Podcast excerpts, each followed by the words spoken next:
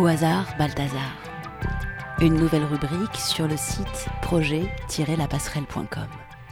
Le principe est tout simple. Chaque semaine, je vous lis un extrait choisi au hasard dans un livre pris au hasard. Il n'y a pas de hasard, tout est enseignement. Cette semaine, le hasard a porté ma main sur le livre Les Illuminations d'Arthur Rimbaud, et c'est le poème Ville qui est sorti. L'acropole officielle outre les conceptions de la barbarie moderne les plus colossales. Impossible d'exprimer le jour mat produit par ce ciel immuablement gris, l'éclat impérial des bâtisses et la neige éternelle du sol. On a reproduit dans un goût d'énormité singulier toutes les merveilles classiques de l'architecture. J'assiste à des expositions de peinture dans des locaux vingt fois plus vastes qu'Hampton Court.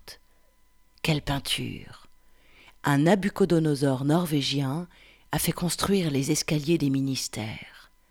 Les subalternes que j'ai pu voir sont déjà plus fiers que des et j'ai tremblé à l'aspect des gardiens de colosses et officiers de construction. Par le groupement des bâtiments en squares, cours et terrasses fermées, on a évincé les cochers. Les parcs représentent la nature primitive travaillée par un art superbe. Le haut quartier a des parties inexplicables.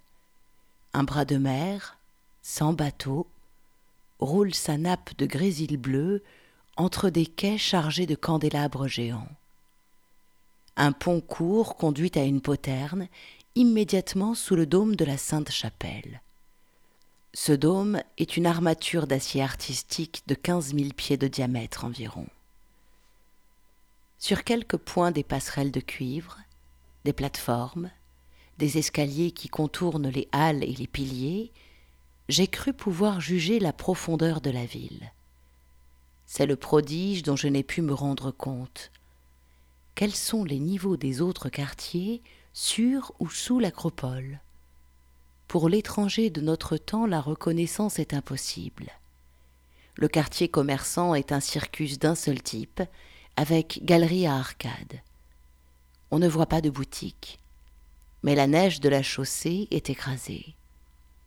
Quelques nababs, aussi rares que les promeneurs d'un matin de dimanche à Londres, se dirigent vers une diligence de diamants. Quelques divans de velours rouge. On sert des boissons polaires dont le prix varie de 800 à 8000 roupies. À l'idée de chercher des théâtres sur ce circus, je me réponds que les boutiques doivent contenir des drames assez sombres. Je pense qu'il y a une police. Mais la loi doit être tellement étrange que je renonce à me faire une idée des aventuriers d'ici.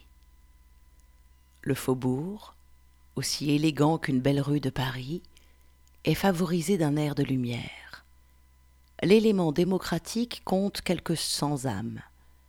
Là encore, les maisons ne se suivent pas.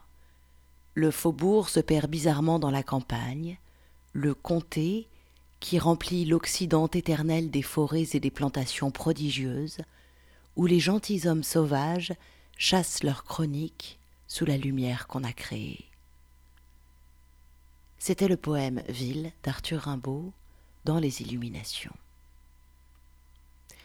Alors je ne vais pas vous donner une interprétation ou quoi que ce soit, la poésie, chacun se laisse toucher par elle. Juste une impression, une sensation que la lecture de ce poème m'a évoquée. Ville écrasante et tourbillonnante, l'homme affirme sa supériorité en dominant la nature, en maîtrisant le monde. Juché sur ses tours de Babel, l'homme a perdu les couleurs. Le bleu du ciel a disparu, les vertes prairies sont synthétiques et la délicatesse de la fleur d'amandier n'a plus sa place. Mais lui, l'homme, est le maître du monde. Un monde gris et triste, au ciel lourd et sombre où le soleil ne perce plus. Dominé, maîtrisé, contrôlé.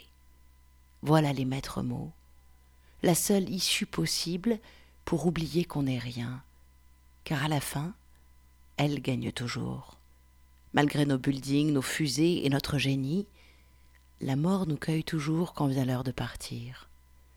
On aura beau gesticuler, se débattre, elle gagne toujours. On termine la semaine de l'achèvement de la lutte avec un portrait impressionniste de ville qui, moi, me donne le vertige. Quel monde voulons-nous pour demain, pour nos enfants et petits-enfants? Mourrons-nous comme dans Soleil vert, en regardant des images d'une nature qui n'existe plus? Est-ce vraiment cela que nous voulons?